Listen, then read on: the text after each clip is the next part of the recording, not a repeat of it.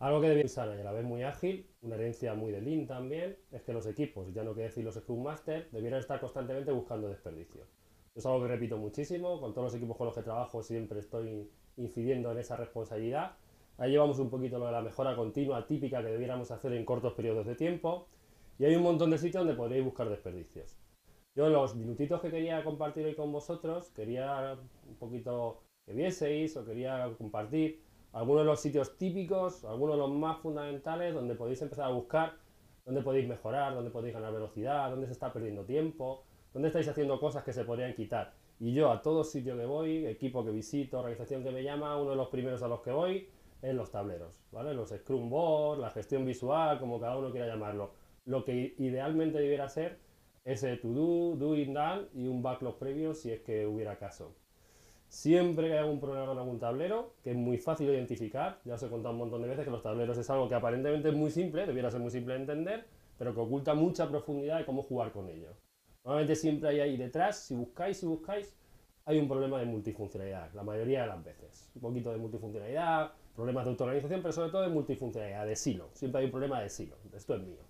Un caso súper típico, de hecho yo recuerdo mi primer tablero ágil, el primero que montamos hace un montonazo de tiempo, Siempre lo recordaré y pongo muchas veces la foto porque uno de los pecados que cometimos fue la horrenda columna de test. Es decir, eh, to do, doing, test y done, dan o terminado. Es un problema que veis en un montón de sitios. Ya ni siquiera, vamos, no, querría ni mencionar tableros que van incluso más allá, que tienen la columna de requisitos, la de diseño, la de codificación y test, que obviamente por muchas vueltas que le deis, eso es un cascada escondido de ágil.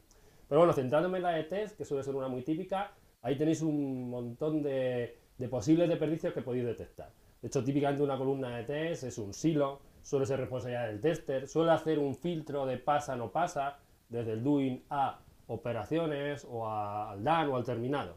Entonces tiene mala pinta, mala pinta esa columna de test. Algo muchísimo más sano que identifica que no hay un silo dentro del equipo es que en vez de una columna de test tuvieseis, eh, tuvieseis tareas de test. Otra cosa que podéis investigar mucho, pues voy a contar un montón de cosas en muy pocos minutos y os pueden dar para un montón de, un montón de tiempo interiorizarlas, es los workflows. Muchas veces, sobre todo la gente que tiene herramientas, detrás de un tablero misterioso, un tablero maligno, oscuro, suele haber un workflow.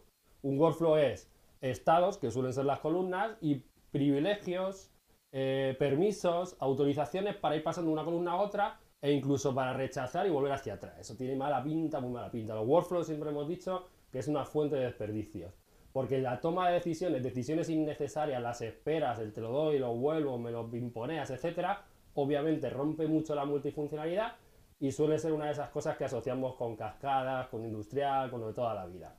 En un tablero, que es lo más simple del mundo mundial, el flujo debería ser de izquierda a derecha sin vuelta atrás y flujo continuo. O sea, es como si fuese, entre comillas, un workflow, pero con un único flujo, sin vueltas atrás y sin permisos, sin decisiones y demás. Los workflows llevan un montón de desperdicio el mismo, eh, observar mismamente cómo se mueven las tareas, es decir, tenéis una columna, imaginad, empezáis un sprint, el primer día del sprint tenéis la columna de tareas en el, en el to-do, y el cómo yo voy moviendo, o bueno, cómo el equipo va moviendo esas tareas de izquierda a derecha en el tablero, el cómo las va llevando hacia el, el o el terminado o el DONE, e, eso indica mucho de si hay algún tipo de desperdicio relativo a cómo está constituido el equipo, a esa multifuncionalidad. De hecho, incluso podéis ver ahí en cascada. Es decir, hay mucha gente o muchos equipos que lo que hacen es mover un poquito de cada historia de las, tareas de cada historia de usuario. ¿no? Imaginemos que tenemos tres historias de usuario, sus tareas, sus tareas, sus tareas, y voy moviendo un poquito a, poquito a poco algunas tareas de cada una de las historias de usuario en vez de focalizarme en terminar la primera, que es la de arriba del todo, que es la que más valor está aportando. Si el equipo puede trabajar en más, pues la primera y la segunda, y así sucesivamente, pero focalizarme en cerrar en vez de abrir, eso es súper ágil, porque si no incluso podría montar un cascada podría acabar cerrando todas las historias de usuario los últimos días del sprint. Eso también lo podéis ver cuando los product owners están ahí que se aburren y como se aburren documentan o los testers documentan casos de test porque realmente no pueden durante el sprint en, poquitos días empezar a validar, ¿vale? Validar de verdad, o sea, validar sobre, sobre, software en preproducción, sobre, sobre versiones operativas. El swarming, como hemos comentado, el que no haya, por ejemplo, marchas atrás en las tareas es otro indicador de algo que huele mal. Es decir, empezamos to do, doing, algo se atasca y pasa al to do y se olvida y se queda un montón de tiempo y muchos meses después alguien se acuerda y vuelve al, doing y entonces eso tiene un cambio de contexto y eso es desperdicio. Porque cuando empezamos con una cosa tenemos que forzar terminarla. Porque dejar la media es desperdicio porque no hemos terminado, volverla atrás, volverla atrás y volver a trabajar en ella es desperdicio por volver a recordar que lo que estaba haciendo, desperdicio. Las marchas atrás, e incluso, por ejemplo, bueno, habría un infinitud, pero tampoco quiero que se me vaya mucho de tiempo el vídeo, pero hay una multitud de cosas que podéis observar. Los tableros son, ya os digo, yo cuando alguien me llama a alguna organización, a algún equipo, y alguien de las primeras cosas que me, que me suelo enredar es ver cómo, cómo, se están moviendo los tableros, qué pinta tienen. Y podéis sacar un montón de cosas de desperdicio ahí. El que, por ejemplo, imaginaos, hay sitios en los que incluso no se sabe ni cómo se va. Es decir, quiero decir, empieza un sprint, eh, va avanzando el sprint y no tenemos como equipo no tenemos ningún indicio ni la reflexión de saber si vamos bien según lo que acordamos que íbamos a hacer durante ese sprint, si vamos mal, cómo vamos, ¿vale? E-, esa sensación, esa gestión de los bar downs. En algunos sitios hace que, claro, sean los últimos días cuando, eh, cuando me empiezo a dar cuenta como grupo de que no vamos a llegar y se empiezan a tomar decisiones ya muy tarde que peligran que vaya a acabarse el sprint y se vaya a derrumbar y se vaya al siguiente.